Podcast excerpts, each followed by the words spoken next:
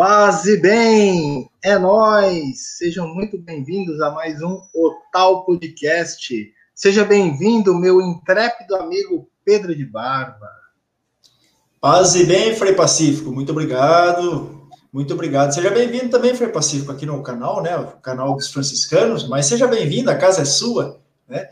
E assim eu, eu também faço parte também dessa, dessa casa aqui. E também você que está chegando agora, que não nos conhece, seja muito bem-vindo. É sua primeira vez? Ah, seja muito bem-vindo. Faça o seguinte, copie o link compartilhar galera e já se inscreva, deixe seu joinha, que hoje vai ser um bombástico de um podcast, né, Fê Pacífico?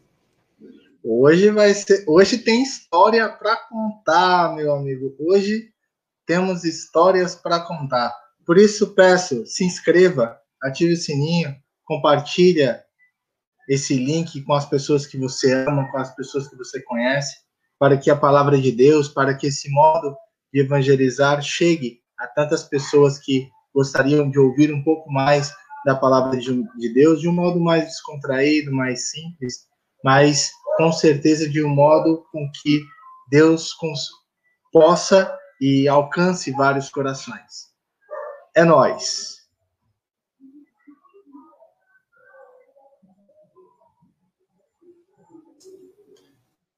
Muito bem, é isso aí. Muito bem. Paz bem a todos. Tá escutando bem? Agora eu não sei se é a minha internet ou se é a sua internet, mas vamos lá.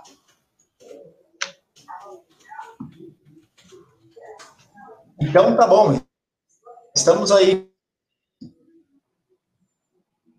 falando aí Pacífico.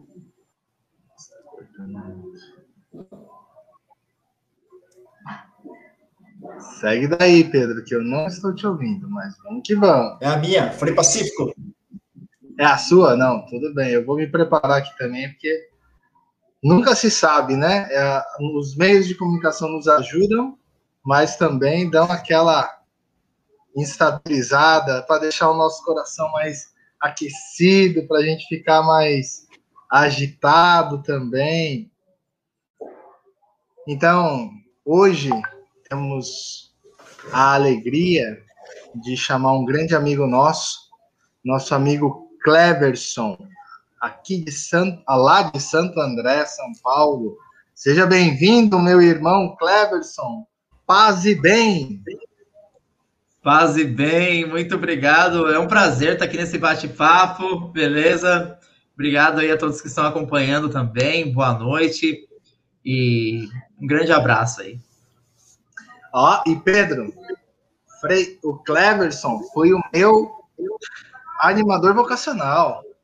Eu aqui, eu tô aqui em reverência Olha aí. Prostração e reverência. Foi o meu animador vocacional.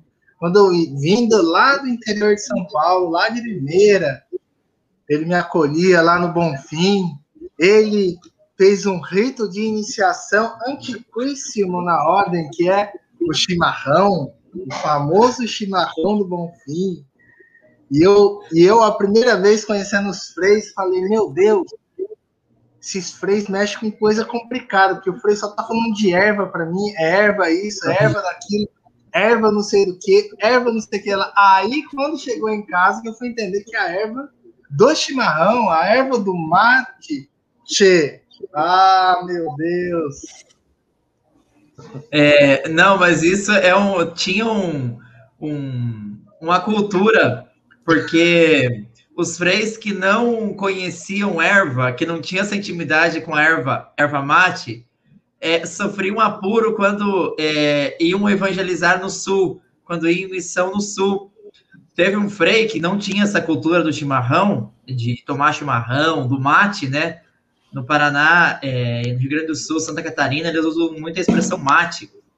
E aí o, o frei ficou foi fazer uma missão né, o nome será preservado aqui, mas o Frei vai fazer uma missão no Paraná, ficou na casa das famílias. Opa, ficou na casa pode, das famílias. Pode. Aí o, o, o, senhor, o dono da casa, é, saía muito cedo para trabalhar e o Frei ainda estava dormindo. Na verdade, o Frei estava acordado, né, enrolando para levantar, que ele ia entrar mais tarde na missão. E enquanto isso, o, o dono da casa estava preparando para ir para o serviço, a esposa fazendo café. Aí ele deixou um conselho para a esposa, falou assim: é, o bem, faz o seguinte, se dá um café reforçado para o Frei primeiro, depois mate, tá bom? Primeiro o café pro Eita. Frei, depois mate. Aí Rapaz. eu sei que o Frei não acordava, não acordava, não acordava, não acordava. Foram ver, Frei, acorda, será que tá tudo bem com o Frei? Né, às 10 horas da manhã, falou, não, o Frei não acordou agora, a gente falou que a gente acorda cedo, e até agora a janela do quarto estava aberta, o Frei não estava mais no quarto. o Frei tinha fugido. Aí o Frei chegou no convento e falou, gente, não Mas dá, também, pessoal louco. Dá um café depois. Primeira bate. noite na casa já falaram de que iam me matar. E aí vão falar, mas como que falaram? Não, falaram que iam me matar, eles iam me alimentar, depois iam me matar, não tá certo. Mas como que, que eles falaram? Ah, a, a, o dono da casa lá, o senhor falou assim, bem, dá um café reforçado pro Frei, depois mate. Então, você queria que eu, que eu, que eu ficasse esperando morrer na cama? E o Frei foi embora. Então, por isso que a gente já explicava a história do mate, do chimarrão, na prática, né? é, e o chimarrão também é um gesto fraterno. Essa família provavelmente ia oferecer o mate para o Frei, porque o mate é um sinal de acolhida, é sinal que você, de comunhão também, você faz parte daquele daquele meio, daquele ambiente, daquela família, você é da família. Né? Se não oferece chimarrão, significa que o lugar é inóspito. Se te oferece chimarrão, você está em casa, você está bem acolhido e você é companheiro, né? Companheiro é aquele que come o mesmo pão e bebe o mesmo que mate. Legal. Que show de bola. Eu estava é evitando possíveis, né, possíveis traumas aí, aí Pacífico. Mas foi uma experiência muito bacana. Todos da minha turma lembram que o Outro dia teve o João aqui também, que mora lá em Curitiba. O João falava: Ih, o Cleberson fez a mesma coisa comigo. Chegava lá e ele era tal de chimarrão. Agora eu viciei nesse negócio, eu tomo isso aqui direto. Então, um barato. Mas, Cleverson, quem é Cleverson? Da onde vem? Para onde foi? Aonde, onde é? O que faz? Como come? Quais são seus rituais de passagem? Rituais de passagem, essa é nova. Rituais de passagem, você viu? Uma pergunta interessante. Já tem uma. Já fiz alguns. Já fiz alguns rituais de passagem. Mas, Por favor, quem é o apresenta-se. Tá bom, obrigado. Bom, é, como aí já foi apresentado, eu sou o Cleverson, eu sou natural do interior do Paraná, cidade de Guaraniaçu. É um nome indígena, por isso mesmo, né? Um, uma região onde tem muita mata. A primeira coisa que o pessoal pergunta se tem muito mato, tem mato, tem rio, né? Rio é, que não é poluído ainda, né? É, então, eu fui criado na, no interior, trabalhando na roça mesmo, é, estudando em escola rural, é, né? Pessoal, pessoas simples. E eu aprendi muito nesse meio também, né? Principalmente questão do trabalho, de você valorizar as pessoas, valorizar a história de vida de cada um. Então a gente sabia a história de vida de cada vizinho, é, sabia também o, as dificuldades de cada um, o ponto fraco de cada um. Então você não tocava naquele ponto que, que machucava a pessoa, né? Então é, de um lugar onde se você passa por alguém, você não tromba com ele, você para um pouquinho, conversa, né? Pergunta se está bem, se você tinha uma comida ou ia é, é, abater um porco, um boi, você já tinha um pedaço reservado para o vizinho. É, mesmo que você às vezes não tivesse muito contato, você sempre levava um pedaço, era chamado de consideração. Ah, por consideração eu vou levar, mesmo que você não tivesse um contato. E também um lugar de muita espiritualidade, nós rezávamos, rezávamos muito em casa, a devoção popular mesmo, as novenas, é, as rezas antigas, as simpatias antigas, né, simpatia para chover, tudo isso fazia parte do, do, meu universo. Então eu cresci nesse ambiente de trabalho, de, de respeito às pessoas, de valorizar a história de cada um, cada um tem, né? Que é assim, é a vida dela, né, da pessoa. Aquilo é, é sagrado para ela. A vida é sagrada, o espaço dela é sagrado. Então a gente via muito isso. O, o espaço, a terra do outro era sagrado, o terreno do outro era sagrado. Onde tinha um marco ali que marcava a divisa da sua terra com a do vizinho, ali para lá era sagrado também. Assim como ele ele ele sabia respeitar isso. Então eu acabei assim valorizando muito as pequenas coisas da vida, os pequenos gestos e as histórias também. Eu, eu vi muitas histórias de, de pessoas, eu parei para ouvir. Por isso que eu contei, né? Comecei aqui contando uma história, porque eu, eu gosto muito de ouvir história das pessoas, porque as pessoas, elas é, é aquilo é, é a vida delas, né? As nossas histórias que ficam. Quando a gente passa por um lugar, ficam as nossas histórias. Olha, o Cleverson serviu o chimarrão, o Cleverson acolhia, né? O outro frade é, falava, ah, o Cleverson corria para a geladeira para ver o que tinha de comida, porque eu vinha de muito longe, e ele intuía que provavelmente eu não, não tinha comido nada no caminho, então ele já me acolhia com, com, com jantar. Às vezes era meia-noite, os frades estavam todos dormindo, ele falava, não tem problema, eu te recebo meia-noite. Então as pessoas contam isso até hoje.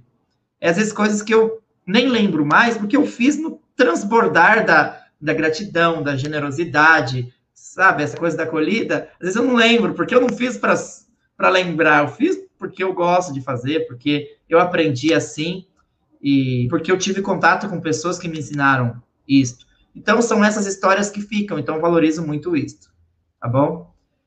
E esse é, é o princípio, né? tá. Há uma curiosidade. É, é um, muito Eu posso falar Vai, uma curiosidade que eu tinha desde criança e depois me conduziu para outras coisas, né? Eu gostava muito de eu gostava muito de ler. Por exemplo, a gente trabalhava com, com porcos, com galinhas, com aviário, e nós fabricávamos a própria ração dos porcos, né? Então comprávamos os suplementos e a gente que montava. E na minha família ali eu era o único que sabia ler né? Meus pais não, não, não liam. Minha mãe fez até a segunda série, então ela lia com muita dificuldade. E, mas meu pai não, ele não, não sabia ler. Então, eu era o único que sabia ler e eu gostava de ler. Então, eu aprendi a ler muito cedo e eu lia todas as, as composições químicas, lia os rótulos, lia a. É, lia todas as bulas dos remédios que a gente utilizava com os porcos, com os bois. Então, eu gostava de ler, eu sabia tudo sobre esses produtos, então eu gostava muito de ler. E isso me fez, por um tempo, pensar assim, que o meu lugar não era ali. Eu amava aquele lugar, mas eu precisava ir para um outro lugar onde eu pudesse é, transmitir mensagens para as pessoas. Então, eu lembro que uma das brincadeiras que eu fazia quando eu era adolescente, eu e um amigo meu de Guaraniaçu também, hoje ele mora em Curitiba, é, radialista, o Aldonir Amarante, é, nós brincávamos de montar programa de rádio. E uh, naquela época tinha toca-fita. Então, um ficava com o toca-fita, que era o fundo musical, e o outro que era o, o onde a gente gravava, para que ficasse o fundo. Não tinha editor de, de áudio, nada, a gente fazia tudo na hora. Então, um ficava com o rádio de fundo, com a música tocando na fita, torcendo para não enrolar a fita, e outro gravando, lendo, lendo é, relendo, né? as reportagens dos jornais e depois a gente passava na escola, era um sucesso. E a gente também gravava entrevistas com os colegas sobre temas polêmicos. Então a gente pegava pessoas engraçadas da cidade, pessoas bêbadas, é, é, andarilhos, e perguntava sobre temas complexos para eles. E a gente gravava e mostrava na escola. Então eu fazia isso, meu amigo também, e as pessoas davam atenção para a gente, isso que era legal, e a gente respeitava era uma brincadeira, mas uma brincadeira com muito respeito, porque a gente gravava, no momento em que a pessoa estava sendo gravada, gravando o áudio, a pessoa é, sentia que a gente dava atenção realmente. Tanto que esse meu amigo trabalha com isso hoje. É o trabalho dele, ele produz e tal. E eu usei sempre assim essa questão da, da comunicação, gosto de ler, da leitura, e preciso me desenvolver mais ainda, né?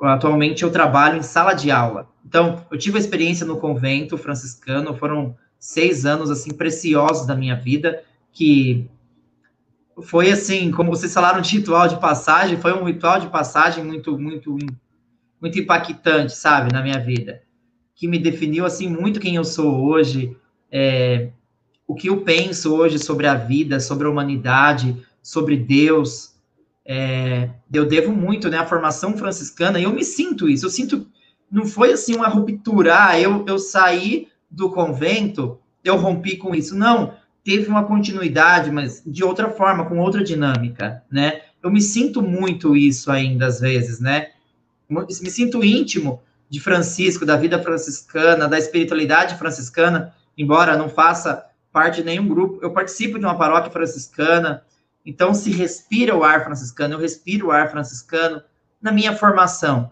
São Francisco sempre foi uma referência, né? A partir do momento que eu conheci São Francisco.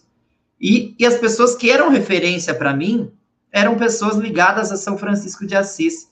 E então isso foi muito interessante. As pessoas que eu admirava, que eu admiro ainda hoje, é, são pessoas ligadas a São Francisco de Assis. Né? As pessoas que eu consigo ter uma conversa limpa, transparente, franca e apaixonada também pela vida, são pessoas ligadas a São Francisco de Assis. Então, acho que, assim, pela simplicidade com que eu vivi a minha infância, a minha adolescência, uma certa pureza, até ingenuidade do matuto, sabe?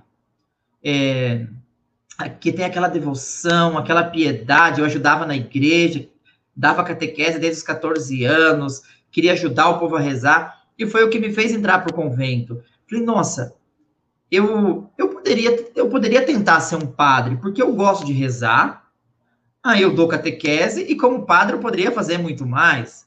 Quem sabe até ensinar em outros lugares, em, né, na África, eu queria muito ir para a África. Então, isso me fez é, conversar mais com os freis, e eles falaram: olha, por que você não tenta? Mas depois a gente vai descobrindo que não é preciso ser frade ou padre para ser isso, sabe? Para você levar a palavra. Tanto que hoje eu trabalho na pastoral escolar também.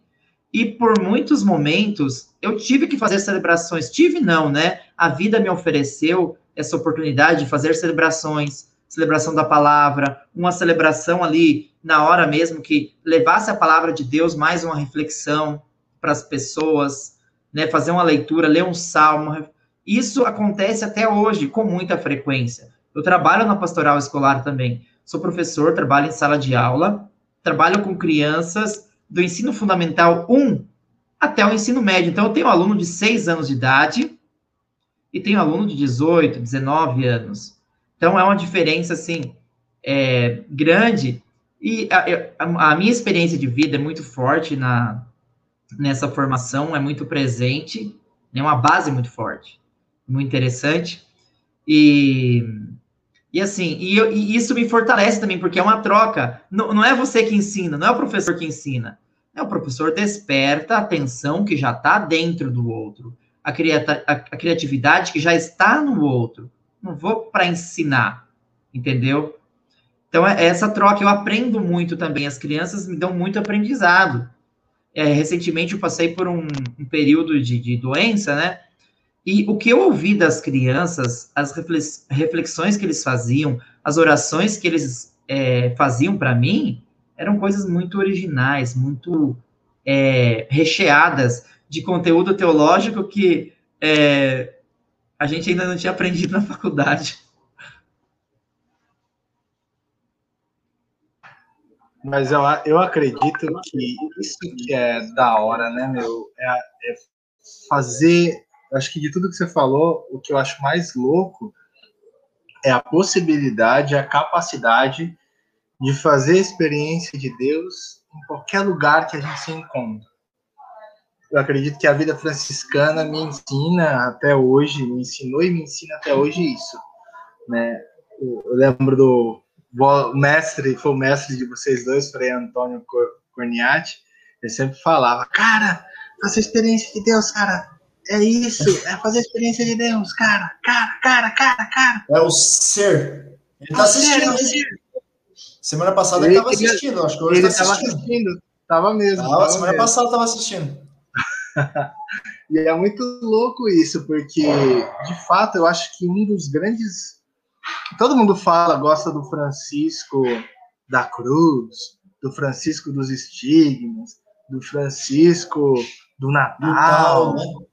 Do tal. É, do, do tal, tal. Mas eu acredito muito no, no Francisco de Assis do encontro, do encontro com as pessoas, do encontro com o leproso, do encontro com o crucificado, do encontro com os irmãos, do encontro com o lobo.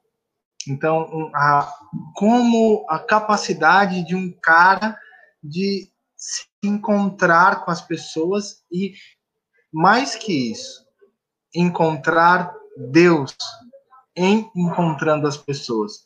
Acho que isso que é o, o top do Francisco, que faz com que a gente consiga conversar com muçulmano, com judeu, com, com, a, com pessoas de religiões de matriz africana, com pessoas é, que têm as suas religiões dos povos originários. Então é, é muito louco isso, sabe? Como é, esse carisma ele consegue é, transmitir esse desejo de Deus de acolher todo mundo. Acho que isso que é o da hora do negócio, entendeu? E é, e é, fenomenal também, né? O Cleber estava falando da vida simples do interior, né? Francisco também, ele é, é, priorizou muito essa questão da vida simples, levar uma vida simples, com essencial, né? O Cleverson falando aí, né? E eu também vivi essa realidade. Inclusive, uma, uma curiosidade aqui, nós somos primos, mas na verdade nós nos conhecemos dentro do seminário. Primos de segundo, segundo grau, que diz, né? A gente não se conhecia, nos conhecemos dentro do seminário. Então foi okay. uma, uma, uma, Inauguramos no tal podcast um breve momento de casos de família. tá certo. Mas eu também convivi nesse, nesse, nesse, nessa realidade né, que o Cleber estava colocando. E é muito interessante você ver a, a, a essência, né? O, o, povo do interior, ele trabalha a essência, essa questão dele ele colocar a questão da comida, a questão do acolhimento, a questão de conversar, né? Encontrar o outro na estrada, né? Lá não tem rua, né? Na estrada e conversar, parar para conversar, perguntar como vai a vida. Isso é essencial. E Francisco fazia isso com seus irmãos. Andava pelos caminhos ali de, de Assis, encontrava alguém e conversava. Até o ladrão, um dia ele encontrou lá e, e falou, irmão ladrão, né? É verdade, Cleverson?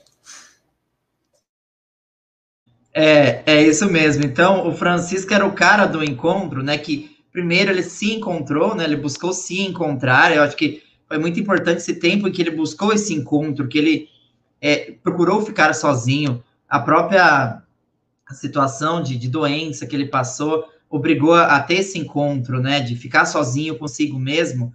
Então, ele, ele teve esse encontro com ele mesmo, com a essência dele, e a partir daí Aí ele conseguiu encontrar o próximo, encontrar a Deus e é, respeitar também a essência de cada um. Acho que a gente respeitava muito. Eu lembro que no interior, Pedro, às vezes o nosso cachorro de estimação ficava doido, ficava louco, cachorro louco. Meu pai falava assim: olha, não chega perto dele, tá? Que ele não tá bem. Espera passar o tempo que ele ele se acalma. Então você respeitava, você não ia, por mais que você é o cachorro de estimação, se ele não estava no clima dele, respeita, deixa passar, né? Não, não, não seja invasivo, né? E, e tinha muito isso, de viver essa harmonia realmente. E Francisco de Assis, ele vivia muito essa harmonia com o meio que ele vivia, né? É, com, inclusive, eu estava aqui com. Estou aqui com o livro do irmão Lobo. Deixa eu ver aqui. O irmão Lobo. É, Francisco teve um encontro, ele, ele leu que a agressividade do lobo, na verdade, era a agressividade das pessoas, né?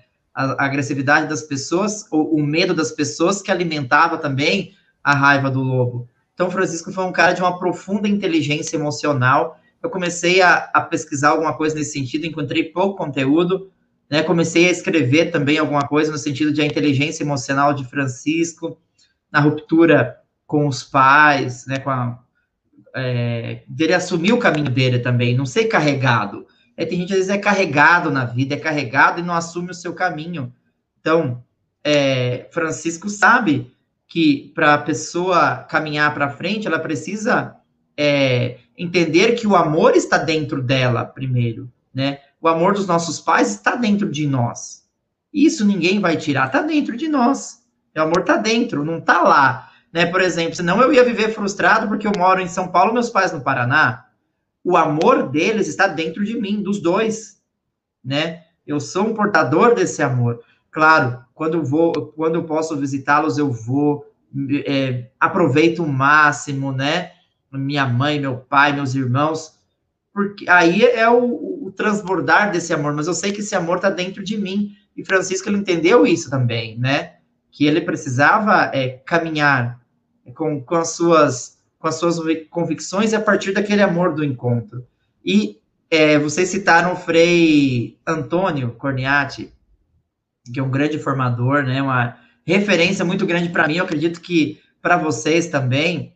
É, ele, ele dizia uma frase sobre a simplicidade, ele, ele diz, falava né? que ele, o, simples, o, sim, o simplex, é esse, ele diz, ele diz ainda, faz tempo que eu não ouço a palestra, ele diz da simplicidade, que o simples, o simplex, é o contrário de duplex, né? Que o simples é aquilo que se vê, é a pureza que Francisco canta, é água pura, aquilo que não tem mistura, não tem dubialidade, como diz o Frei Rogério Xavier, né? Aquilo que não é dúbio.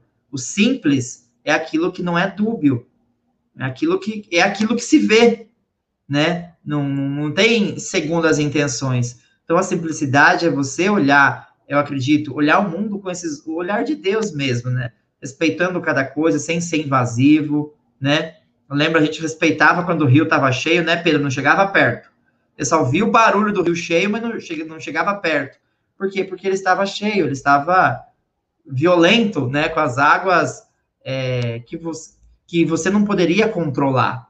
Então, se era medo ou se era respeito, né, a gente não chegava perto, né? Porque é, a gente respeitava o fluxo das coisas. Hoje em dia, é, é difícil falar disso, né? De respeitar o fluxo das coisas, respeitar o tempo do descanso também. É, a sociedade incansável, ou se está cansada, toma algo para dar uma energia a mais e, e continuar nativa. Então é muito importante respeitar né, o tempo do descanso. A gente respeitava muito o tempo do descanso o tempo do feriado, do dia santo, né? O, o dia de, os dias de guarda, né, na igreja. Então, são muitas coisas que me ajudaram a me formar hoje. Aí eu tento passar isso também para os meus alunos, para as pessoas que às vezes me chamam para palestra na igreja, eu passo isso também, sabe? Porque tudo isso faz parte da nossa raiz da humanidade, né? E vocês falaram da fé a, que a, a, a, nossa fé ela começa também a partir dessa experiência concreta da vida, né? Quando eu vou, por exemplo, na, no, na padaria, eu tenho fé que a, o lanche que eu compro lá não está envenenado, que o pão, o pão que eu compro na padaria não tem caco de vidro. Eu lembro que eu tinha muito medo de comer caco de vidro, por engano, quando eu estourava uma lâmpada em casa, né? Eu falava, ah, meu Deus, será que não caiu nas panelas? Então, eu tenho fé que a comida que eu como fora no restaurante não está envenenada, não está contaminada. É, começa com o básico da vida. É ou não é? Ou se você for ficar pensando, você fica neurótico. Quem será que fez essa comida? Será que a pessoa é, teve higiene? Aí eu conversei com um amigo meu que era padeiro. Ele falou assim: ele é nordestino. Ele falou: Você é louco, macho? Você é louco? Oh, eu acordava três horas da manhã para fazer pão, meu, meu filho. Aquele calor do forno lá, poxa, todos nós trabalhávamos de cueca, todo mundo suando. Ah, tô de sunga, porque imagina, no, no forno, aquela coisa de manhã de fazer pão, a gente usava sunga ali mesmo, todo mundo suado, às vezes, né? Fazia o pão, tinha galera que ia pegar o pão, já pegava, já Eita. vendia, agradecia. Então, o que, o que se faz nos bastidores? Eu falei, nossa, me avisa que padaria se trabalhar. Hoje ele tem um restaurante. Eu longe, né? Hoje ele tem um restaurante. Ele gosta muito de trabalhar com comida. Mas, para dizer assim, a gente tem fé nas coisas. A gente tem fé que a comida que, que a gente come fora não vai fazer mal. Então, a fé começa com o básico da vida, com o concreto da vida. E eu digo mais, gente, olha, eu digo mais, é uma coisa bem maluca, mas eu, eu, eu, eu penso assim, assim, por exemplo, quando a criança chora no bercinho, aquele choro dela, que ela precisa de ser atendida, é uma prece. É uma prece para um ser superior, né, pai mãe, que vai atendê-la ou não. Imagina se essa criança chora, né, ou seja, faz essa prece e não é atendida. Como que fica a fé de, dessa criança, desse ser humano, depois nas pessoas e até em Deus? Né? Porque o, o ser que poderia me ajudar, que estava por ali, eu sentia que esse ser superior, né, pai, mãe, mas que a criança não, não sabia essa nomenclatura, claro, né, essa diferença, mas sabia que tem um, um ser ali superior que quando eu peço, ele vem e me ajuda.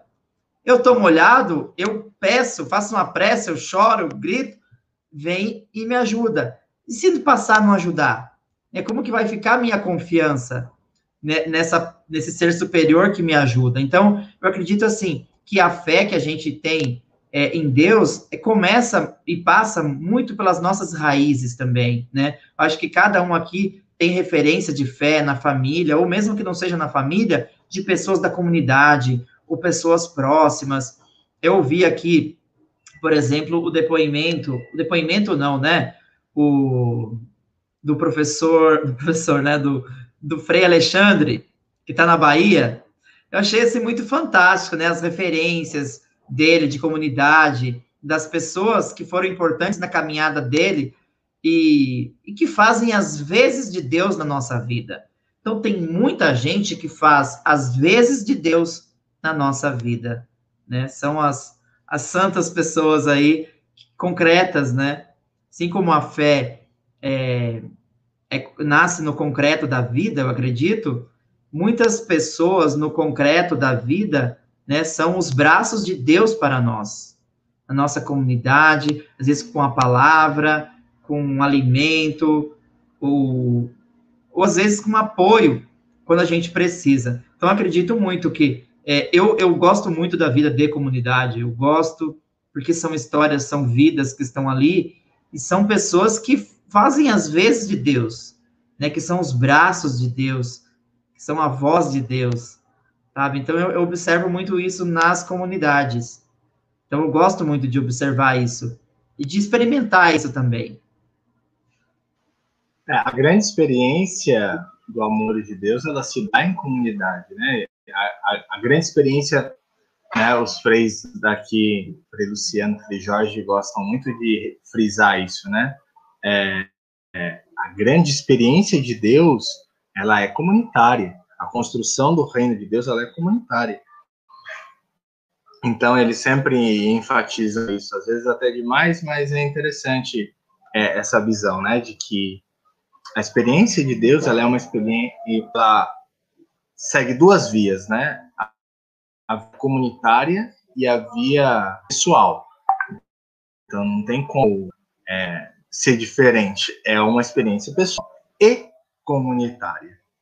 Então, esse que é o grande barato, assim, da coisa, né? Quanto mais vamos fazendo essa, nessa via da experiência pessoal e da experiência comunitária, mais nós vamos crescendo na experiência de Deus, na experiência dos encontros, do ouvir.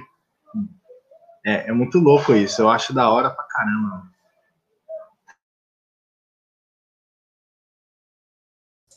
Perfeito, perfeito. É, essa questão é muito profunda, né? A questão do, do da via. Inclusive, não sei se está travando minha internet, se estiver travando, você erga a mão e fala, travou, Pedro. É, inclusive, a, a passagem do, do, do, Evangelho, né? Trazer aqui presente, que Jesus, depois da, da, da, da, da ressurreição, ele aparece aos discípulos. E Tomé não estava presente. E Tomé não estava presente, e Tomé duvidou que Jesus tinha ressuscitado e tinha aparecido a eles. Oito dias depois, reunidos na comunidade de novo, Jesus aparece. Jesus não apareceu para Tomé sozinho durante a semana. Ele espera a comunidade se reunir novamente para depois aparecer a comunidade, né? E aí ele dá essa, essa brilhante experiência de fé que nasce dentro da comunidade. Ele mostra a Tomé e aos apóstolos que a experiência de fé se dá dentro da comunidade.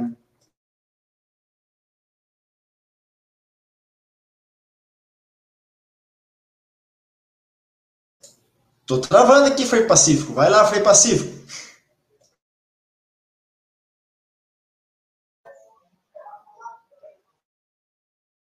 Vamos botar o nosso, nosso convidado na Berlinda hoje. É, as internet hoje. Esse, as, as internet esse, esse, esse, esse, tem bastante história, tem bastante história. Ele escutou muitas histórias com o nosso o, o bisavô dele, né, ou o meu avô, né, que contava umas histórias aí do, do, dos cavalos, umas caçadas, aí dá para perguntar bastante. Que também, inclusive, o nosso, o meu avô, né, o avô Luiz, ele era uma pessoa muito religiosa, de terço diário. Ele rezava o terço diário. E, e, isso era muito, muito presente na vida dele. Minha mãe aprendeu a rezar com ele, as filhas aprenderam a rezar com ele. Então, nós temos isso muito presente na nossa família, o terço diário. E o nosso avô, né, o bisavô do, do, do Cleverson, trazia muito presente essa questão da, da religiosidade popular e do rezar o terço. Uma oração simples, porém que conduza ao coração de Deus. Né? Como diz o Papa Francisco, as orações simples são as que conduzem ao coração de Deus. É, eu, o Cleverson falava da simplicidade, da oração simples, né, daquilo que o Frei Antônio dizia. E o que eu acho da hora, eu estudei, acabei estudando muito isso de forma paralela, porque eu acabei estudando muito mestre Eckhart, né? E nessa pegada toda aí, o que eu acho muito louco é que o meu, o meu professor que me orientou no TCC da filosofia, ele que para nós hoje, devido a tudo isso que a gente tem, tantas né, meios de comunicação, tantas situações que nós temos hoje, a simplicidade para nós hoje ela é extremamente complexa. É um, é um paradoxo bem, bem engraçado, porque assim, algo que deveria ser tranquilo de ser compreendido, que é algo claro, límpido, puro, sem manchas, sem dobras, né? Sem tranco, devido a tantas lentes né, que nós carregamos hoje, a gente não consegue mais enxergar o simples como ele deve ser visto. A gente acaba enxergando sempre as complexidades e não as simplicidades da vida. E aí isso me liga ao eclesiástico, Eclesiastes, né? Kohelet, ele fala isso, né? Deus fez o homem simples e reto, mas esse gosta de procurar confusão para si mesmo. E o que eu acho legal disso tudo é que isso faz parte de toda a complexidade do ser humano, né? É, procurar confusão a si, né? Não estar tá satisfeito, toda essa angústia faz parte do ser humano. Eu acho isso sensacional, assim. E aí a pergunta para o Clever é a seguinte: é, você agora vem, agora vem. Você viu que eu dei uma introdução, né? Deu uma aquecida. Isso. É, primeiro se amolece. Agora vem. Então, agora assim, começa a soltar o podcast. Você liga, você trabalha com várias faixas etárias, né? Com os pequenininhos, com os mais velhos e com já indo para a fase adulta, né? Caminhando para sua juventude e fase, fase adulta. E aí a pergunta é como que você, dentro desse processo, você consegue enxergar tanto essa complexidade do mundo de hoje, que é totalmente diferente do mundo ao qual nós, na maioria de nós, nós três aqui somos da da geração dos 80, né, da, da casa dos 80, como que você consegue ver essa evolução um, de uma geração que é totalmente diferente da nossa, que foi formada e teve contatos totalmente diferentes dos nossos. Então, como você vê essa complexidade do, como essa complexidade do mundo influencia nessa construção de ser humano, de ser humano religioso, né, ligado a a um transcendente. Como você consegue enxergar isso nas várias etapas aí que você acompanha dos jovens? Ah, legal. Depois dessa contextualizada, eu tinha um professor que fazia isso. Ele fazia é, uma pergunta e contextualizava a pergunta por 15 minutos. Depois que ele contextualizava, você não sabia mais qual era a pergunta, e os vinha, vinha tradicional. É, desculpa, qual era a mesma pergunta? Teve até um som de tiros ali. É, bom, tem uma, uma assim, uma ferramenta que eu, eu desenvolvi de acreditar assim. A questão do diálogo, né? De você dialogar com o outro, com, com o diferente que está dentro de você. Quando a gente, você fala diálogo, você supõe já e entende que o outro é diferente. O diálogo você faz com o diferente, né? A palavra dia já indica essa questão de, de outra de outra situação. Então eu sei que são diferentes na criação, por exemplo, no, na questão dos valores, mas eu sei, eu, eu sei também que é um ser humano que está diante de mim, e como ser humano, ele tem essa parte da sensibilidade também. Se não está desempenhando, é porque alguém ainda não despertou. Então, eu procuro despertar essa sensibilidade. Primeiro, a sensibilidade pelo, pelo, pela humanidade, pelo ser humano. Então, eu busco muito essa questão humanitária, né? Porque antes de você querer ensinar qualquer valor é, religioso ou qualquer valor institucionalizado para uma pessoa, acho que a primeira coisa tem que ensinar a humanidade, tem que humanizar, porque a humani é, quando você aproxima a pessoa da humanidade, você aproxima a pessoa da essência dela.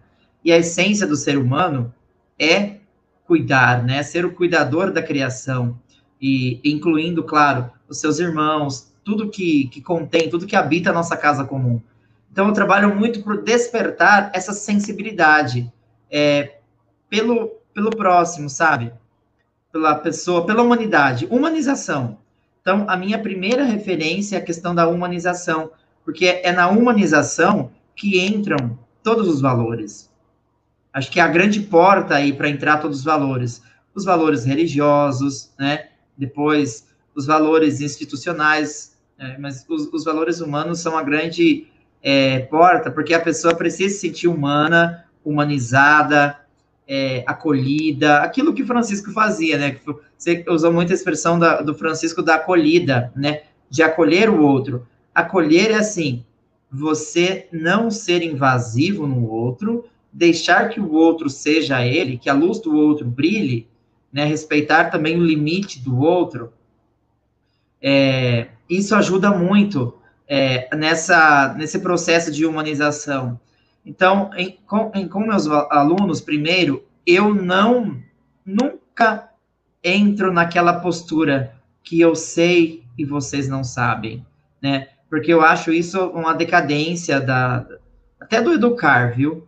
Porque para mim, é, que, né, graças a Deus, eu tive essa experiência de vida que me ensinou que o outro tem muitas coisas para ensinar para você e para o mundo. Você precisa o quê? Despertar no outro. É claro que às vezes, dependendo dos traumas que a pessoa teve, ou às vezes da falta de oportunidade, isso fica muito é, magoado dentro dela, muito escondido. Né? Nós, nós temos aí muitos talentos escondidos, às vezes por conta de trauma, trauma que a pessoa passou na vida, na infância. Então, eu tenho que respeitar esse limite também. Então, uma forma de acolher, respeitar o limite do outro e o tempo do outro. Não adianta eu chegar na pessoa e falar, olha, você tem capacidade e eu quero que você fale, eu quero que você mostre, eu quero que, que você creia. Não, a pessoa tem um tempo, um tempo dela se entender, dela entender o momento que ela está. A gente falou aqui do chamado vocacional, cada pessoa tem um tempo, tem pessoa que, que quer eh, entrar de imediato, às vezes, numa, numa congregação religiosa, numa ordem religiosa, mas não está no tempo dela o tempo de entender quem ela é, né, o que ela pode oferecer e como ela pode é, se relacionar, que resposta ela pode dar para o mundo. Então, acho que cada um de nós tem um tempo também, né, e, e a gente percebe isso em todas as, as fases, nas profissões também. Às vezes, tinha um profissional que não era tão capacitado, tão competente, passa um tempo, essa pessoa se transforma. Às vezes, um casal, eu trabalhei com aconselhamento em comunidade, casal que não, não, não dava certo, aquela coisa difícil, de repente, eles acharam algo que os uniu de tal forma, porque teve um tempo, né? Eu acho que a perseverança é um grande, um grande caminho, uma grande lição. Eu, eu penso muito nisso nos momentos de dificuldades, é, em relação de. Porque quando a gente está, por exemplo, sou educador, eu tenho um, um, um cronograma, um planejamento para cumprir, e eu sou cobrado sobre esse planejamento, se esse planejamento está dando certo, dando resultado, não, né? Que é um planejamento para chegar num determinado objetivo. Então, eu sou cobrado assim, se esse objetivo está sendo alcançado ou não. E aí é muito importante ter muito claro para mim, ao elaborar um, às vezes, um planejamento, que cada pessoa tem seu tempo. E não dá para perceber isso logo no começo também. É no caminho que se faz. É um processo. Eu gosto muito dessa, dessa palavra caminho, né? Dessa caminhada, que é um processo. Cada um tem o seu caminho, o seu processo de amadurecimento também, né? E, e aí, quando a gente desperta para a humanidade, para a humanização, as pessoas conseguem perceber o valor das pequenas coisas. Só consegue perceber o valor da, da, da, das pequenas coisas quem tem um senso de humanização já em desenvolvimento, sabe? Consegue parar para ver o valor das pequenas coisas e dos pequenos gestos, dos pequenos símbolos, sabe? Porque ali se encontra o todo, ali se encontra a sensibilidade. Então, quando você consegue perceber a importância das pequenas coisas, às vezes de um, um bom dia bem dado para um aluno, é, uma acolhida bem feita, é um, um, caminho ou uma abertura para você conseguir transmitir uma mensagem, né? Porque às vezes você não sabe como essa pessoa chegou aqui. E outra, estamos vivendo um momento de, de turbulência, de muita ansiedade, às vezes até de muita cobrança, de que você precisa responder a esse mundo, você precisa se preparar para concorrer com tantas coisas. Tudo isso pesa nos ombros de, um, de uma criança, né? Um adolescente, um jovem, mas desde criança também. E aí eu tento fazer o seguinte, fazer com que a criança ela é, se assente. Primeiro, se assente. Se assente aquele, aquela tranquilidade, aquela paz, para que ela, se ela esteja assentada, ela consegue olhar de uma, de, um, de uma postura diferente. Olhar sem, às vezes, sem ansiedade, sem, sem julgamento também, né? Porque se a gente toma algumas atitudes imediatas, você pode julgar muito, né? E às vezes, daqueles alunos que, que os, os outros colegas mais criticam, como os alunos difíceis, os alunos é, é, complicados, são desses que vêm as grandes lições. E são esses que têm as grandes histórias de família, de ausência, de abandono, de solidão. E ali também tem uma grande força de crescimento. Então eu tento pegar essa força de crescimento que tem ali, porque toda dificuldade que nós passamos, toda dor que nós passamos, gera em nós também uma grande capacidade de força. Por exemplo, se a minha dor é, sei lá, se a minha dor é humilhação, se a, a dor da minha alma é humilhação, fui uma criança muito humilhada, a minha força é a resistência. Então, é a, a mesma a mesma dificuldade que causa uma dor em mim causa uma grande força também, né? Então, eu, eu sempre penso nisso quando eu olho para os meus alunos. Eu sei que ali tem uma história e tem uma grande força. Tem dores, sim, tem muitas dores, mas as dores, os algozes já, já, já fazem questão de cutucar ou de mostrar. Eu não preciso fazer isso. Basta eu trabalhar na força que cada um tem. Então, o meu, o meu grande esforço, a minha grande tentativa de leitura da vida é fazer com que as pessoas percebam a força que tem. E é, e, e é tão grandioso quando você né? Às vezes você deu aula por 11 anos para um aluno, você percebeu esse crescimento dele, como que ele era lá, como que ele está saindo, né? Uma pessoa de caráter, que, que, quando a pessoa fala tudo que aprendeu com você, eu fico até sem jeito, né? Eu não sei explicar a sensação que eu tenho. Eu não quero, por exemplo, me achar e, e não, não me acho realmente. Eu acho que foi um processo, foi um caminho, né? O que eu passei está passado, tenho que sempre caminhar para frente, mas eu sou muito grato, sempre muito grato. Grato pela vida, né? Pelas dificuldades que eu passei, porque eu sei que geraram em mim também uma grande força. Né? E isso na, na vida dos meus alunos. Então, eu procuro fazer sempre isso. Qual é a força que está escondida aí? Qual é a força que está oculta aí dentro? E isso só a gente só vai conseguir perceber se tiver acolhida, se você se abrir para o diálogo, se abrir para acolher o outro. Isso na vida de comunidade também. Você só vai conseguir tocar o coração de um fiel, de uma pessoa que participa da sua comunidade, se você acolhê-la, se você gastar tempo com ela e se você não julgá-la.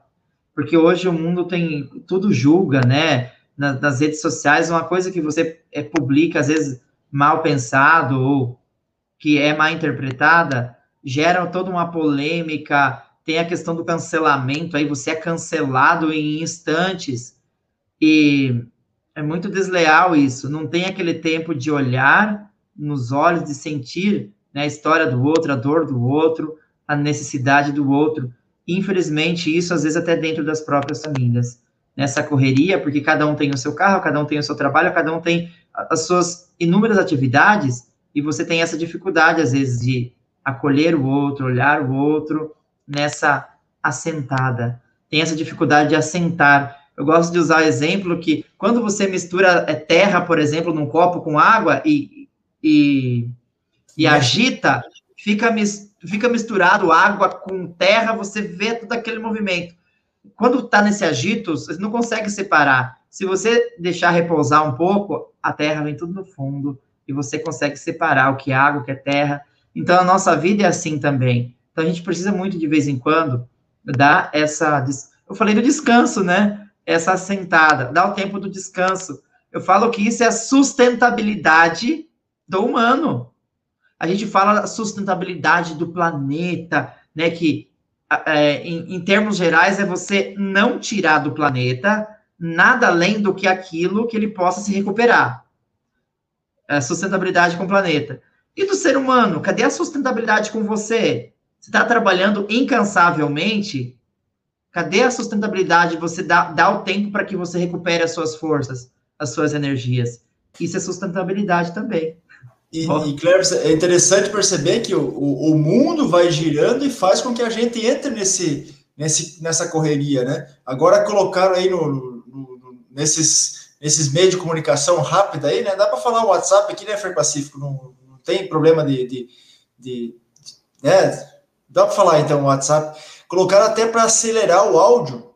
Isso causa uma, uma grande ansiedade na pessoa. Imagina nossas crianças, o Cleverson falando aí dos nossos do, do, da, das nossas crianças, né, que já nascem nesse mundo acelerando as coisas, né? Isso é muito interessante, Cleber, você falar de assentar-se, acalmar, Aí a grande treta é o seguinte: é, como eu disse, a nossa geração, nós, nós nascemos em um ambiente a qual essa tecnologia não existia. A gente aprendeu a lidar com ela e aprende a conviver a cada momento, a cada circunstância. Se em algum momento, em alguma etapa, em alguma circunstância da vida isso nos é tirado, a gente pode até sofrer e sentir as, as um pouco da questão da dependência e um pouco sentir um pouco da abstinência, mas a gente consegue, porque a gente é, foi formado em um ambiente ao qual isso não existia. As eu, pelo menos a minha percepção, a minha percepção, né? As crianças hoje já estão ligadas, já estão conectadas, já nascem conectadas. Então, para elas, um, o processo de desintoxicação das redes é muito mais é, agressivo e muito mais brutal. Então, assim, eu, eu me preocupo, né, nesse sentido, com essa questão, né, e até o WhatsApp ser acelerado, tudo ser cada vez mais acelerado, né, o, o Cleverson falava aí do cancelamento, mano, eu falo para vocês de coração e maior tranquilidade, gosto nas minhas redes é, pessoais, eu não posto mais nada. Nem tenho coragem de entrar em outras redes assim. Porque é muito complexo, às vezes você nem sabe o que está rolando e você já está tomando bordoada. Eu acho que não é esse bem o caminho, né? O caminho de acolhida, o caminho. O caminho. Eu acho que é, não é esse o caminho, né? Então, cada vez mais as coisas estão mais complexas em relação a tudo isso. E cada vez mais a gente custa a se debruçar sobre a nossa própria relação com a gente mesmo e com Deus, o assentar-se, né? Cada vez mais complicado hoje para nós. Então, esses dias, um, você falou de nas redes sociais. Oi? Fala, Pedro. Oi, Pedro. Esses dias uma pessoa. Oh, é que travou o Pedro, eu achei que o Pedro não estava falando.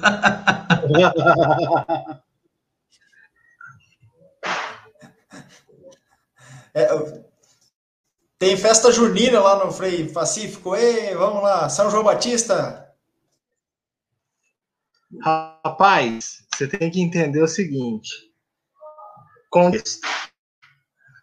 Eu moro, eu moro no, atrás do Pelourinho, do centro do Pelourinho. E tradicionalmente aqui a festa do São João, malandro, é um bagulho devido à pandemia e às, e às situações, não, não tem nenhum evento público aqui oficial, então não tem prefeitura, essa coisa assim mais grandiosa. Mas nas casas, nas, nas ruas, ah, meu amigo, é São João, ó, é São João quentão e o pau quebrando.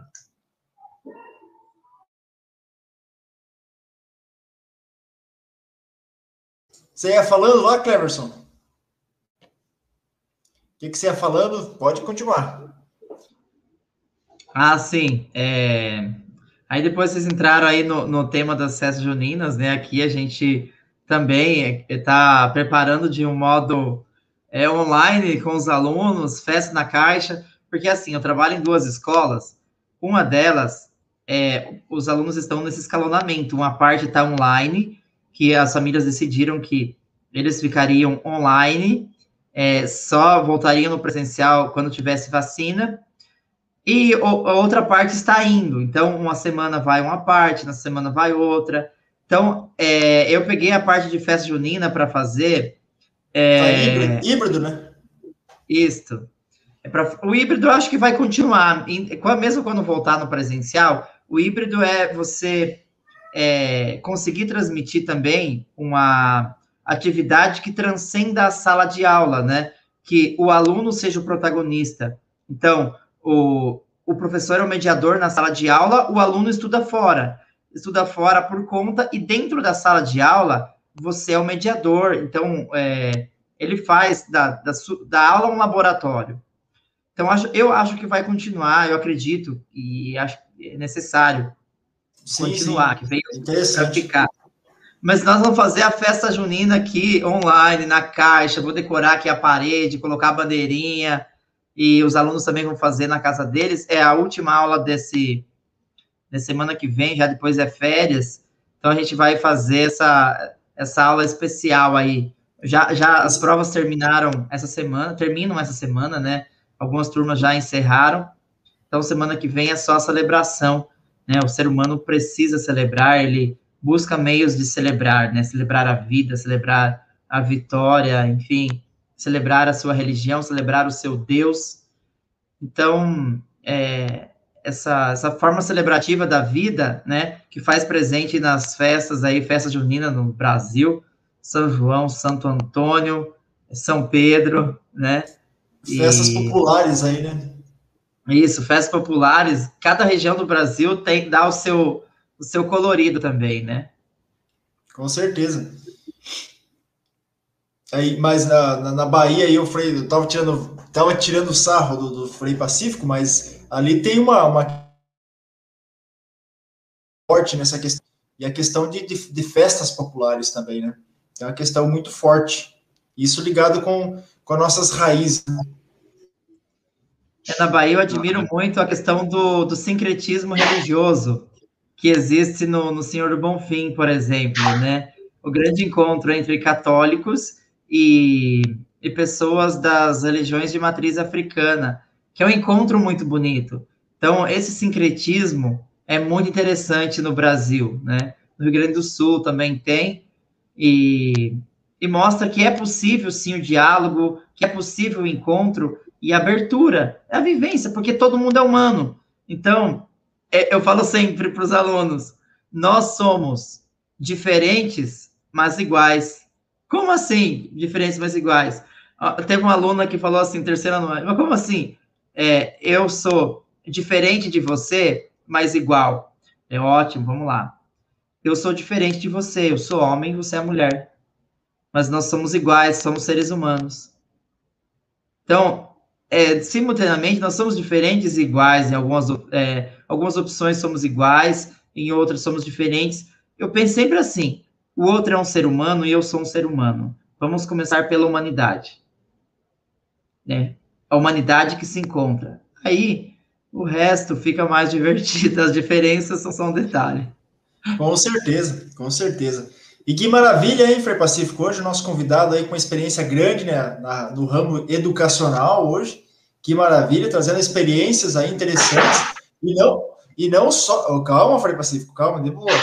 Tô tranquilo, tô tranquilo. Mas é São João, cara, é São João. Viva São João Batista! Viva São João!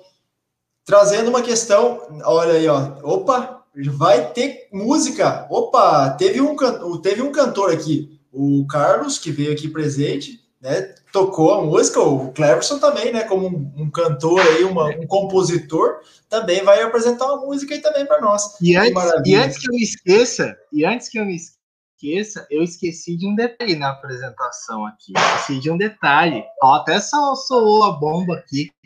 Um detalhe gigantesco eu estou aqui diante dos fundadores, ok, repito, dos fundadores do grande movimento chamado Vagamundo.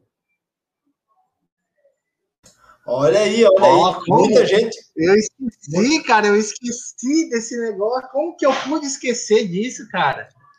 Muita o gente nem sabe o que é o vagamundo. palhaços espalhados pelo mundo inteiro, cara foi uma grande revolução aí, né? Muitas pessoas se assustaram, né, de, de ver os freis aí com nariz de palhaço, animando aí o, o povo, mas foi uma, uma, uma, uma, uma nova onda aí que surgiu de, de alegria, né, para trazer para o povo, né? O Lúcio, Frei Flávio, né? Todo, é, cada 15 dias aparece aí na, na sexta-feira online no, no Instagram. Ele também foi um dos, dos principados aí e, e iniciantes dessa caminhada, né? Frei Cleverson, tem alguma. Uh, Frei Cleverson, ó, falando até Frei Cleverson, hein? Cleverson, tem alguma uma coisa a acrescentar aí do, do, dos vagabundos? Eles chamam de Frei Pedro direto aqui. Então, Frei Cleverson está junto também, tá tudo junto, misturado. É, é, aqui, inclusive, os frades, né? Eles me chamam de Frei e ficam por isso mesmo. Bom, é, em relação ao vagabundo, a gente fez muitas coisas interessantes. E o interessante é que no começo, eu sou da segunda turma, o Pedro é da primeira.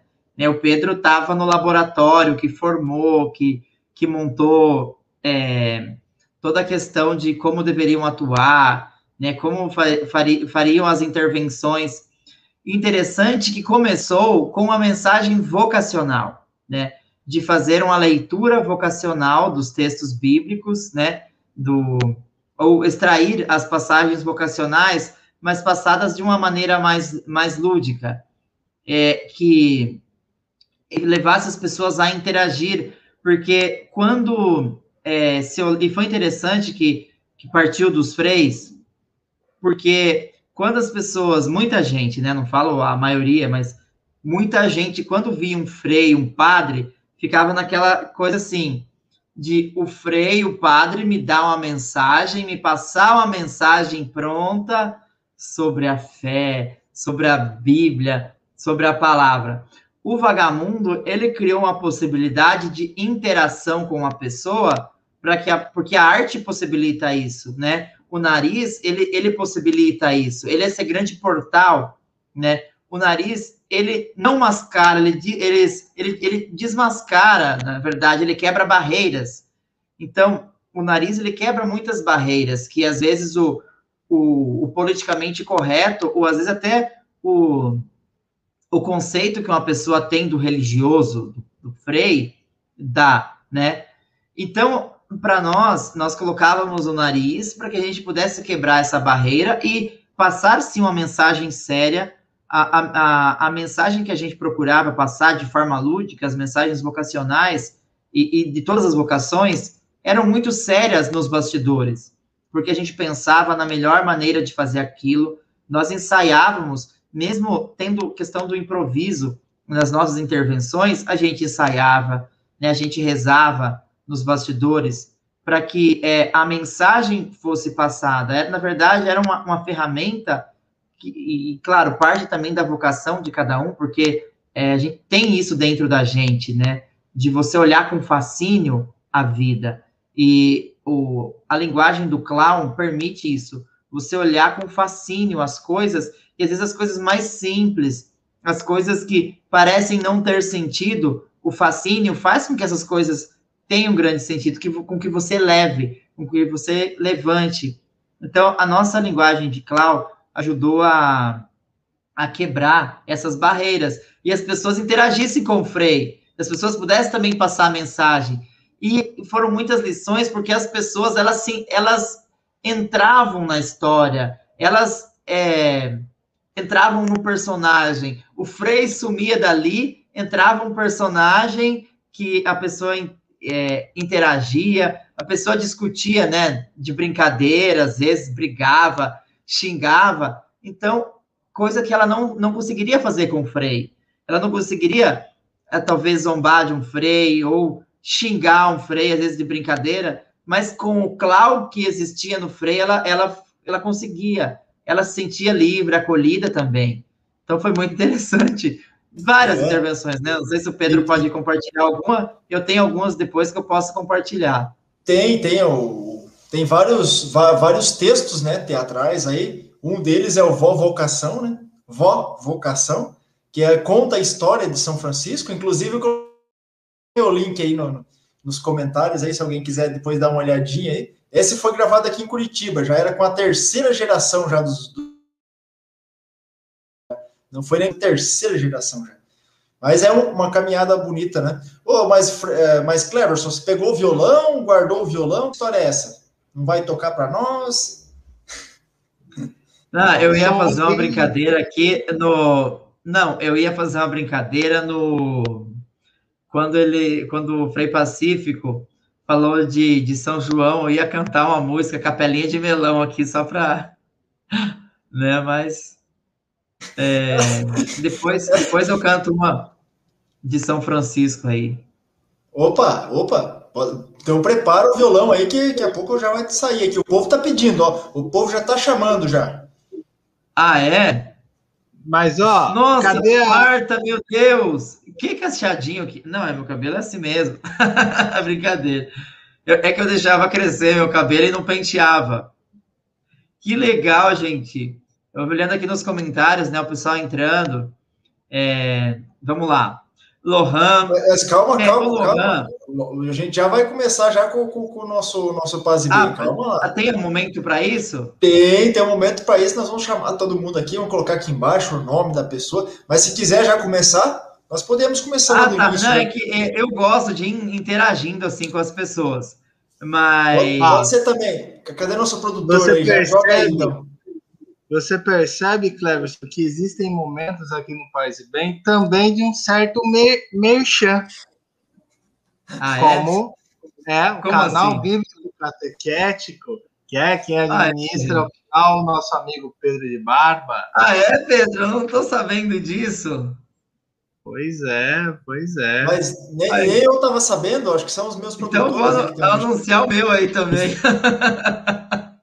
Brincadeira. Ah, o... mas, não, mas se quiserem Vamos... seguir no Instagram, é Cleverson Underline Amaro, tá?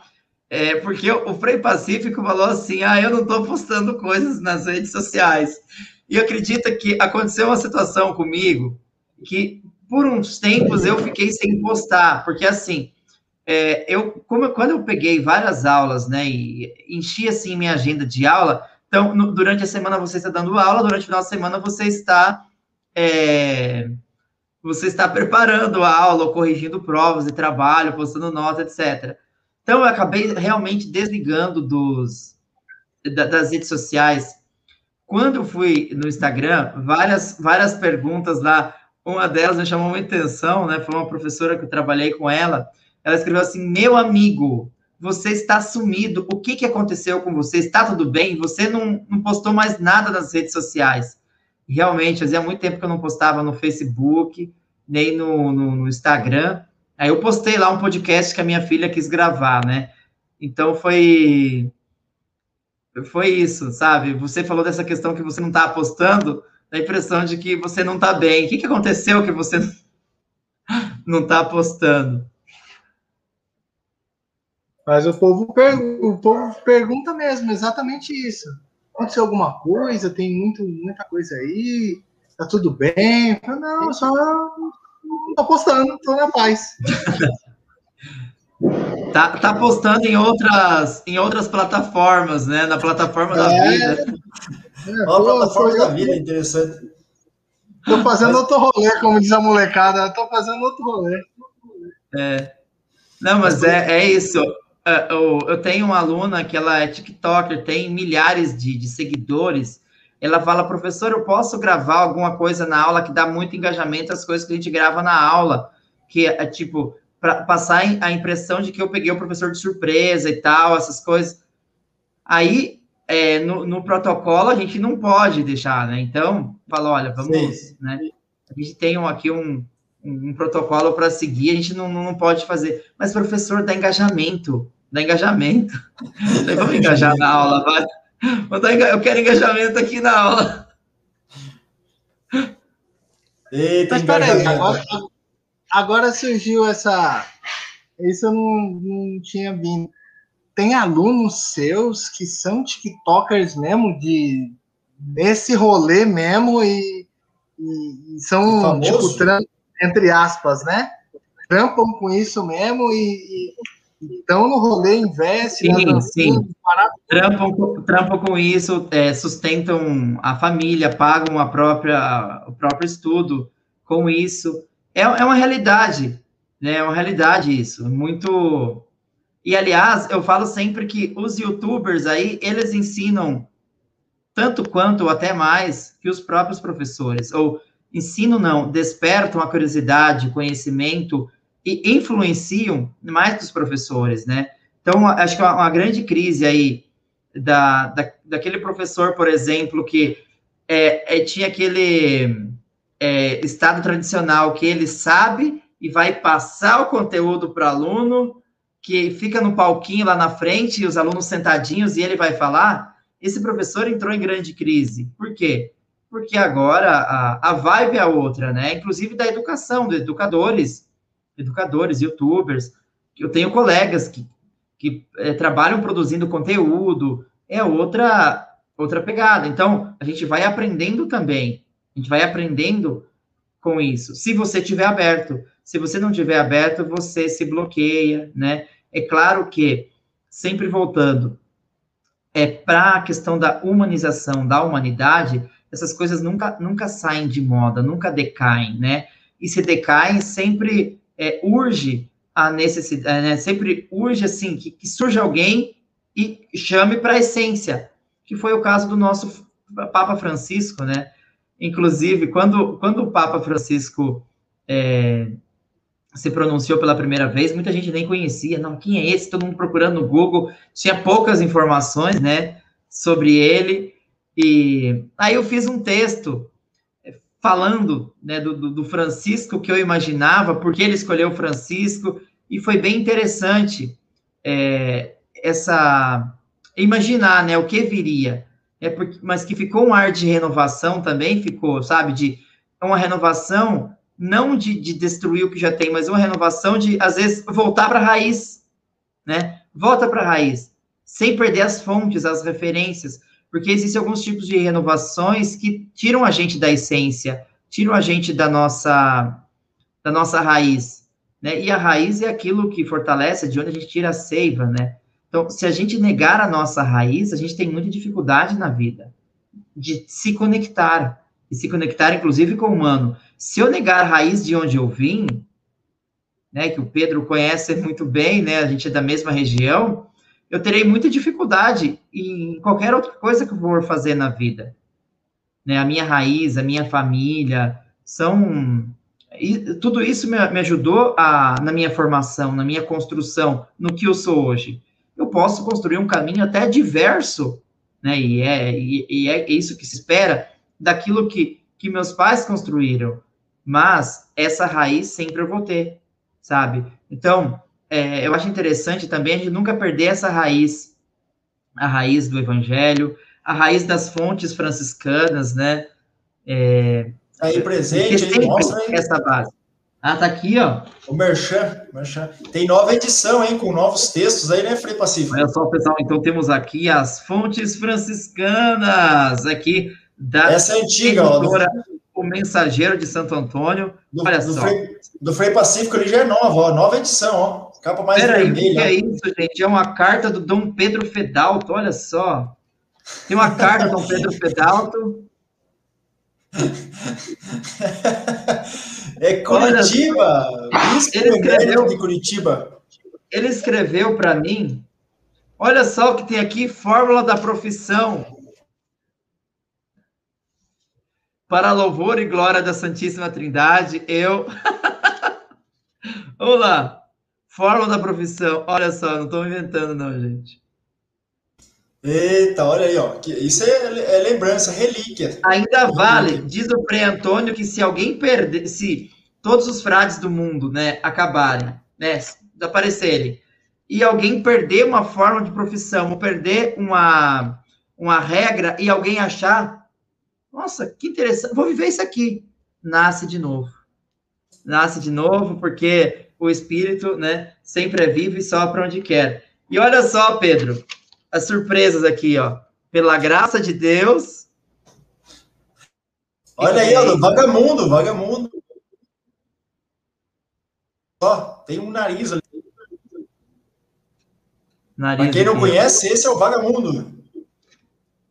É o grupo do, dos frades palhaços. E foi muito interessante. Ah, ah meu Deus, estão pedindo sorteio aqui. Eu não tinha. Eh, ó, eu não faço parte da produção, eu sou convidado aqui. Então, é, vou pedir aí ao, ao mensageiro de Santo Antônio para proporcionar isso para gente, quem sabe, né? Ô, ô, ô, Frei Diogo aí, cadê o Frei Diogo? Ô, Frei Diogo. O Frei Diogo passou esses dias aqui conosco, ele vai deixar para nós um sorteio. Logo, logo. O telefone Mas não hoje. de Deus. Né? Pronto. Do grande hit aí, o telefone de Deus. Mas a ideia, mas a ideia é sensacional. Podemos providenciar isso aí com YouTube, Instagram, podemos dialogar aí. Essa ideia não é loucura, não. Essa ideia é ótima. Perfeito, perfeito. Ô, Frei Pacífico, chama lá os nossos Paz e Bem aí, vamos mandar os Paz e Bem pro povo aí que eles estão aguardando ansiosos aí. Vamos lá, vamos no Paz e Bem. Vamos no Paz e Bem, direção. Vamos no Paz e Bem, diretor. O Cleverson que não conhece. Ah, e só para constar, o diretor aqui no ponto aqui, ó, o diretor já falou. Vamos fazer o seguinte, vamos ler o Paz é. e Bem. E nós Opa. temos a tradição do último do nosso convidado da bênção. Só que hoje a gente vai fazer de forma especial, em comemoração ao São João, o nosso convidado, depois que a gente se despedir, vai cantar a música de encerramento, a música final. O canto final é com o nosso, o nosso convidado de hoje. O diretor apontou aqui e falou: ó, vamos seguir por aqui. Então vamos lá. Marta Suzy, paz e bem. Atrasado um pouquinho, mas cheguei é fãzaça do Pedro e do, do Cleverson. Vitor Almeida, paz e bem, Vitor, seja bem-vindo. É nós. Cíntia, Curitiba, Cíntia Aparecida. Afilhada. É nóis, boa, boa noite. Cíntia e Ricardo, boa. casal. Ah, que maneiro. Maria Gorete, boa noite. Vamos lá, direção. Pode ler aí, o Cleves também. Fica à vontade, fica à vontade. A, casa... Essa aqui é minha tia. Essa aqui é minha tia, Vai, cara. Lê, da tia aí. Minha tia, pô. Deixa eu ler, cara. Minha tia, mano. Valéria Marla Santos, boa noite. De volta redonda, paz e bem. Minha tia, nossa, chega, meus olhos chegam a encher de lágrimas aqui, cara. Minha tia, panzaço. Ela falou: me manda que eu vou acompanhar, me manda. Opa, esse eu leio agora. o Frei Arnaldo, Frei Arnaldo, ele escreveu assim: Eu acredito que seja para mim, né? Meu irmão querido, meu eterno animador vocacional. é, obrigado, Frei Arnaldo. Que saudade das partilhas, hein, Frei Arnaldo? Olha aí, ó. É verdade, ó. Eterno vagabundo. Olha lá, até o Fernando lembrando aí. Deus te abençoe, meu bom Frei Cleverson. ali, ó, viu? Viu? Amém, amém. Deus te abençoe também. O Frei Arnaldo, é, assim, é, foi uma grande referência também, né? Quando ele chegou, é um menino sonhador que despertou a Gogô e o tambor. Pra... Não, esse é, é outra música, esse é, é na Bahia, desculpa, eu me empolguei. Mas o Frei Arnaldo, o menino sonhador, sabe? Eu via muito muito Francisco ali nele, né? sonhando com, com a grandeza, mas aquela grandeza do evangelho, aquela grandeza espiritual, sabe? E de isso coloca ele com os pés no chão. Então, quando eu tenho a oportunidade de passar por Curitiba antes de ir para Guaraniaçu, eu tenho feito isso, agora não por conta da pandemia, né? Meus pais não tomaram as duas doses ainda, e então eu, eu não, não fui. Mas é, eu, eu gosto de passar lá no convento, conversar com o Frei Arnaldo, conversar sobre as coisas da vida, sobre a pastoral dele, né, sobre a ação pastoral, e com muito pé no chão, muita simplicidade. E isso fortalece muito a gente, né? Às vezes nem, nem precisa falar é, do evangelho, fazer uma pregação, mas o falar da vida, a maneira como ele fala da vida, já coloca a gente assentado na vida, né? Com os pés no chão. E é com os pés no chão, né, que você consegue caminhar, que você consegue construir. Então é muito interessante isso. Eu, eu, eu aproveito esses momentos aí para tirar grandes aprendizados espirituais. De Bariri para o mundo, Frei Arnaldo César Rocha. Muito bem. Olha, Lilian Sena. A Lilian também sempre está aqui conosco. Boa noite, paz e bem, paz e bem, Lilian. Marta, aí de Santo André, o Cleves conhece também a da Martinha, né? O Marta e o seu Pedro, né? Pedro, marido da Marta. Eu me lembro de vocês vestidos de palhaço, era muito legal. Isso aproximava o religioso com o povo. É o que o Cleves acabou de falar ali, né? O Cleves também estava falando sobre isso, que aproxima, né? Essa proximidade. Que legal. Show de bola. Lohan. Aí, ó, chegou o Lohan. vai lá, Cleverson. Leia aí, Cleverson. O Lohan, Lohan é. O, o, o Lohan que é peso pesado. Que é isso, pesadão, esse podcast, só os férias. Legal, Lohan, obrigado, viu? Fera é você, palestrinha. Valeu. O Renan falava muito, o Renan, o Renan Kaique é um grande cara. Sugiro que vocês tragam o Renan, só que ele, ele gosta de falar bastante. Desculpa, Renan. Bom, o Renan é um cara sensacional, eu sou muito fã do Renan, inclusive fez aniversário essa semana, dia 21, se eu não me engano. O Renan, ele falava muito Lohan, então, é... Lohan, obrigado, viu? É nóis. Salve, salve, é nóis. Tocando para frente, vai rolar, so... ele que falou vai rolar, rolar o sorteio das vai lorar.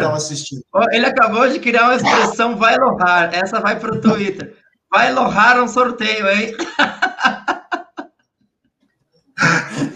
Sensacional!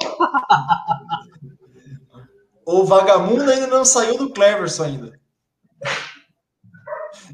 Pois é, cara, pois é, essa foi boa, não, mas essa foi boa. Foi boa, foi boa. Não, peraí, oh, é, é, assim, agora eu tô olhando com autocrítica, falou que o vagabundo não saiu de mim, peraí, deixa eu ver.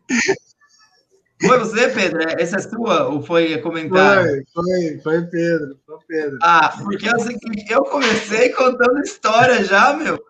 Sabe, eu já, já comecei contando história, agora eu tô fazendo autocrítica. Falei, nossa, rapaz, eu fui muito palhaço, né? Um, um papo aqui, mó sério.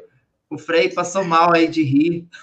Não, tá tranquilo, tá, relaxa. O Frei Pacífico quase morreu ali no início. Mas Olha deixa aí. eu falar, cadê a. Antes da gente encerrar, né? Que a gente já passando aí dá uma hora. Antes da gente encerrar, Não. cadê a minha amiguinha? Falou que ia participar hoje, que ia estar tá aí com o papai. Cadê ela? A Lúcia, ela, ela queria muito, ela veio até a porta aqui. Aí eles perceberam que eu estava é, conversando aqui, eles voltaram, que hoje é aniversário ah. da avó. Então, ah. ela, como é a avó, que no dia a dia, nessa, nessa correria, olha só, né? No, no dia a dia, de segunda a sexta, eu dou aula, minha esposa trabalha, então a Lúcia ela fica um pouco, né, ou com frequência com a avó. A avó faz um grande é, trabalho de cuidar, né? Muitas avós aí, né, fazem esse grande trabalho de, de cuidar dos netos. Então a, a, a avó ela cuida da Lúcia nesse período que eu e a Lívia não estamos em casa. Então, mas a Lúcia ela queria participar muito. Se ela se ela chegar aqui e vir aqui a gente conversando, ela vem aqui, vem para frente, já já assume aqui. eu coloquei eu coloquei no meu canal aí o, o vídeo dela é, fazendo um podcast de uma história que ela leu. Então, ah, engraçado que eu nunca eu nunca influenciei isto. Ela me viu gravando uma aula. Eu estava gravando uma aula, ela falou: "Papai, eu quero gravar uma aula". Eu falei assim: "Mas você tem o conteúdo? Tá pronta a sua aula?" Se está pronto, grava agora. Eu quero falar de uma história. Ela falou: procura a história do monstro das cores. Eu procurei, eu encontrei em PDF. Aí ela pedia para eu ir virando e ela ia falando a história. Então, pela, pelas imagens, ela ia, eu ia virando a página, ela ia falando. E deu uma sequência muito lógica. Deu início, meio e fim, sabe? Fez um fechamento. Eu falei, gente, vou postar isso. Aí e fez, fez sucesso. Mas se ela tivesse aqui, com certeza, né? Não, foi ela... muito legal, cara. Você me mandou lá, eu vi, eu fiquei impressionado. Eu falei, a leitura dela certinho, né? Ela interpretando, ela contando realmente uma história. Eu achei aquilo, eu falei, caraca. Que é, e ela decorou a história, porque ela não sabe ler ainda, né? Ela tem cinco ah, anos, ela, ela conhece a história, ela, ela conhece as letras, mas ela ainda não sabe ler. Então, ela, a, alguém contou para ela, não sei onde que ela ouviu, se foi na escola, em algum outro lugar. Então alguém contou para ela essa história e ela gravou, ela, ela ah, decorou. E aí ela, ela falou aquilo que ela lembrou. Então foi interessante. E, e depois, quem quiser acompanhar, tá aí no meu canal no YouTube. Eu postei, é, acho que eu postei público. Tem um erro de digitação aí, acho que desenrolar com desembolar saiu misturado, mas é, dá para ouvir a história dela narrando, bem interessante. É que ela falou que quer fazer um podcast com os freis. Mas um, um dia ah, a gente marcar. Marcar. a gente grava o, o dela. vou marcar ela, falou que quer criar, ela falou que quer criar um podcast chamado No Mundo da Lúcia. Sensacional, sensacional. Pedro, não se assusta com as bombas aqui não, Pedro. Eu tô vendo você dando cada pulo aí, cara. Achei que era que bomba. O que está acontecendo aí, é, Pacífico? Pacífico, o que está acontecendo? Aqui é São João, cara. É foguete, é bomba, é festa, é forró comendo solto lá fora, meu amigo. Sério? O quê? Meu irmão, só não tem, como eu disse, né? As festas oficiais, assim, não, não está tendo. Mas das casas, das famílias, assim, nas ruas, uh, falta quebrando aí no São João. Aqui, São João, cara. É, a, a, aí até um abre aspas, né? É muito interessante. todo mundo acha que ah, é, Salvador é carnaval, Bahia é carnaval, Bahia é carnaval. Carnaval é aqui em Salvador, mas principalmente para muita gente que veio do interior para cá, a grande festa é São João, sem boi, mas carnaval não passa nem na.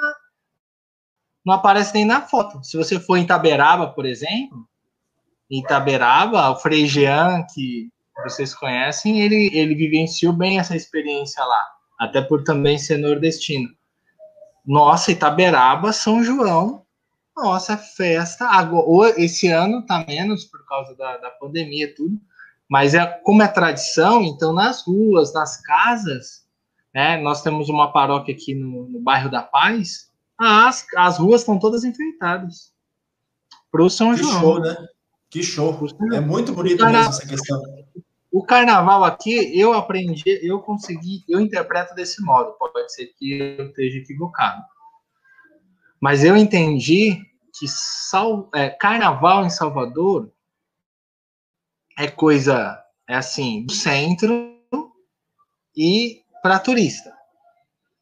O, a grande festa do povo, a festa das pessoas, a festa das famílias é, a, é o São João. É o São João. São João, sim, é a festa do povo, é a festa das famílias, é a festa do encontro, é, é o São João. O carnaval, ele é coisa para, assim, é, é, o que chama turista, é o que chama o pessoal para cá, que traz renda, mas a festa do coração é São João. É as festas juninas, quermesse, né? Pois é. Frei Cleverson, puxa o violão aí. E vamos encerrando o nosso tal podcast. Hoje chegando ao fim aí, que nesse maravilhoso. Aprendemos muito, aprendemos muito sobre educação, aprendemos muito sobre é, é, crianças, jovens, adolescentes, sobre TikTok, sobre YouTube, sobre várias outras coisas aí. Que maravilha, que experiência, experiência profunda hoje. E também gostaríamos de agradecer aqui Cleverson, nosso eterno Frei Cleverson, pela convivência, pela acolhida, por ter aceitado o nosso convite, da nossa ideia aqui aleatória e conversando. Foi muito bom. Fica aí, que aí depois tem os bastidores. E é nós. Muito obrigado a todos que nos acompanharam aí. Próxima quarta-feira, nesse bate-canal, nesse bate-horário, estamos aqui com o nosso Total Podcast. Deus abençoe, paz e bem. É nóis. Paz e bem a todos. Abraço. Valeu. Tchau. Vamos ficar aí com um canto que não foi escrito por Francisco, né, que é a oração pela paz, mas que é um projeto de vida. Para mim, eu, eu falo sempre, esse canto é um projeto de vida. Se você pegar, gente, vou viver isso, vou viver isso, é é um projeto de vida que e se levou aí o nome de Francisco, né, oração de São Francisco, oração pela paz, é porque tem tem muita sensibilidade franciscana aqui. Então, é a oração pela paz, que eu acho que todo mundo aí conhece e, e já sentiu algum momento tocado, tá? Cristo, quero ser instrumento de tua paz e do teu infinito amor.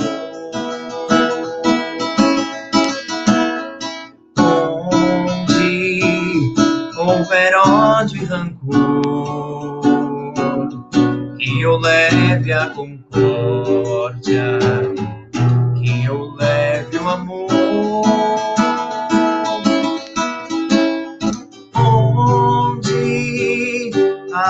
a ofensa que dói,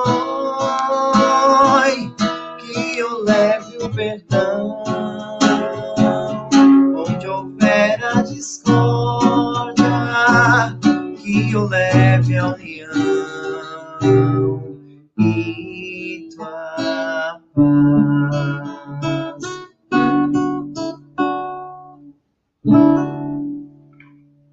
Obrigado, paz e bem.